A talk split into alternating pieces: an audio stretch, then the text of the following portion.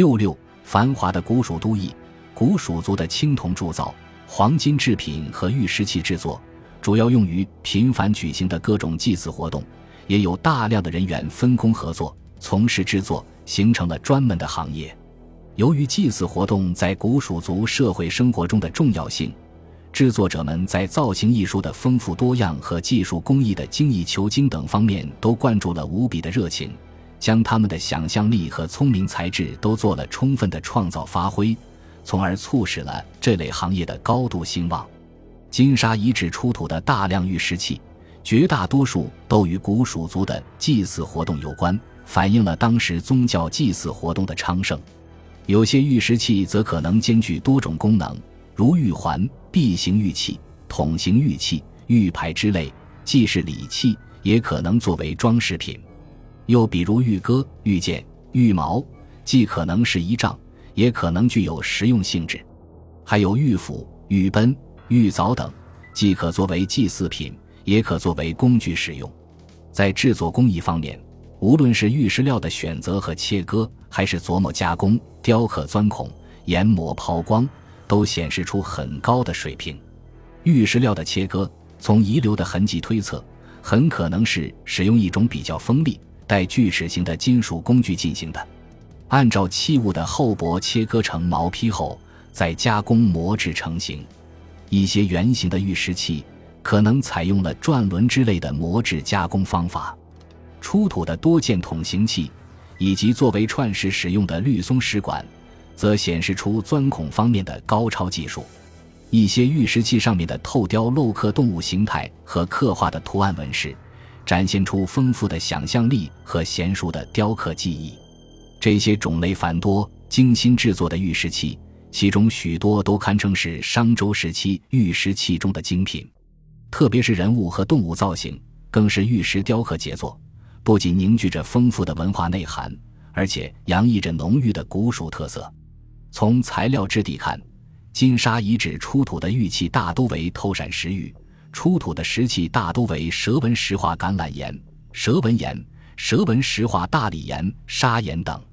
经初步鉴定研究，这些玉石器材料可能来源于成都平原西北边远山区，如汶川龙溪等地可能是透闪石玉产地之一；彭州白水河一带则可能是蛇纹岩等材料的采集地。三星堆出土的玉器和石器材料。有学者认为，主要产于川西平原的龙门山等地。此外，岷山、玉垒山、邛崃山脉也可能是古代蜀人采集玉石材料之处。从古籍中透露的信息看，《山海经·中山经》中有“岷山江水出焉，其上多金玉，其下多白民”之说。又说：“来山江水出焉，东流注大江，其阳多黄金，其阴多米主。”袁科先生说：“来山，也就是现在的邛崃山。”长渠《华阳国志·蜀志》说：“奇宝则有碧玉，一文则有玉垒山出碧玉，兼水所出的技术。”可知古蜀王国境内有不少出产玉石，包括黄金等矿产的山川，为采集玉料和石料提供了丰富的资源。从开采、运输到切割下料、琢制研磨、雕刻加工。钻孔、抛光等工序需要大量分工合作的工匠和人力，而且还要一定数量的后勤人员和管理人员。从金沙遗址出土玉石器的庞大数量推测，这应是一支人数较大的行业队伍。由此也可以想见当时古蜀族玉石器加工制作的繁荣情景。古蜀族的金器加工也十分兴旺，其黄金材料来源。很可能采集于四川盆地周边的山川河谷地带，在岷江、大渡河、雅砻江、金沙江的一些地段，都有较为丰富的金矿分布。在涪江、白龙江和嘉陵江上游一些地方也出产沙金。古蜀族将采集到的黄金原料经过长途跋涉运送到都邑的作坊里，然后融化冶炼、锤叠成型，制成各种精美的金器和黄金装饰品。推测应有较多的人员从事这一行业。在金沙遗址出土的器物中，较为完整的金器就有三十一件之多，说明古蜀族已经有了开采和制作黄金器物的丰富经验，反映出金器加工也是当时一个比较兴旺的手工行业。这些金器形态多样，制作精美，有金面罩、金冠带和各种金饰品。它们大都用很薄的金片或金箔制成，在工艺上采用了锤叠、剪切、打磨、刻画、磨冲、镂空、嵌贴等多种手法，显示了很高的水平。有的金器或金饰品还采用娴熟的技巧，镂刻了美丽而富于想象力的图案，赋予了丰富的象征含义。譬如神奇的太阳神鸟金博士，就给人以精妙绝伦之感。堪称是商周时期金器加工工艺中罕见的杰作。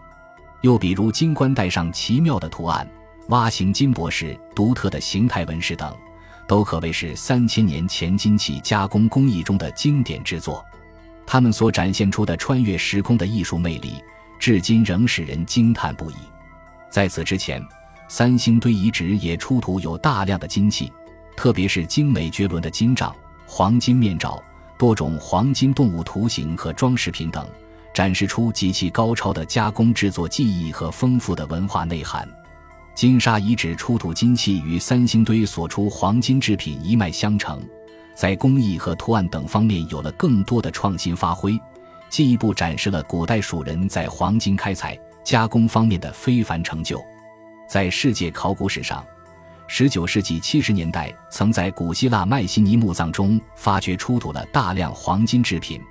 二十世纪二十年代，在古埃及新王国时期图坦卡蒙陵墓出土了人形金冠和金面具等黄金制品一千七百多件，被一些学者称为是中亚和西方青铜时代文明的杰作。三星堆和金沙遗址的考古发掘揭示。古蜀族也是世界上最早开采和使用黄金的古老部族之一，在殷商时期就已熟练地掌握了黄金的加工制作技术，制作出了可以同古埃及、古希腊文明媲美的金面具、金杖、金冠带、太阳神鸟金博士等精妙之作，纠正了西方艺术史上的偏见，为世界美术史增添了新的内容。金沙遗址考古发现告诉我们。商周时期，古蜀族农业生产的兴旺和手工业的昌盛，促使了社会经济的繁荣。这个时期，古蜀国的农副业也很兴盛，家畜饲养业和畜牧业可能都较为发达。三星堆出土有多件青铜水牛头和栩栩如生的青铜公鸡之类，出土的青铜尊和青铜雷肩部分别铸有三牛头和四羊头。三星堆环境考古发现有猪、牛。山羊等骨骼遗骸，金沙遗址也出土有形态逼真的青铜牛首多件，这些显然都是古蜀国大量饲养家畜的印证。我们知道，新石器时代人们已经开始饲养马、牛、羊、鸡、犬、猪六畜。随着社会的发展和农业的进步，家畜的种类与数量也大大增多。参照三星堆古城大量饲养家畜的情形。推测金沙遗址大型居邑内所饲养的家畜也会有相当的数量。古代蜀人在养蚕植桑和其他养殖业方面，可能也有一定的规模。此外，渔猎是农副业的重要补充，古代蜀人的渔猎活动也很活跃，由此而增添了更多的食物来源。三星堆一号坑出土的金杖图案，金沙遗址出土的金冠带图案。都刻画了四支长杆羽箭贯穿鸟颈穿入鱼头的情景，应是古代蜀人经常使用弓箭从事渔猎活动的生动写照。不言而喻，透过其蕴含的神话色彩和象征含义，折射和反映的则是现实生活中的世俗内容。金沙遗址范围内出土有多处大面积的野猪獠牙和鹿角遗存，数量甚多，堆积凌乱。便充分反映了古代蜀人猎获物的丰富。商周时期，古蜀国的建筑业也很发达。三星堆曾发现有大量的房屋建筑遗迹，金沙遗址也发现有多处房址遗迹。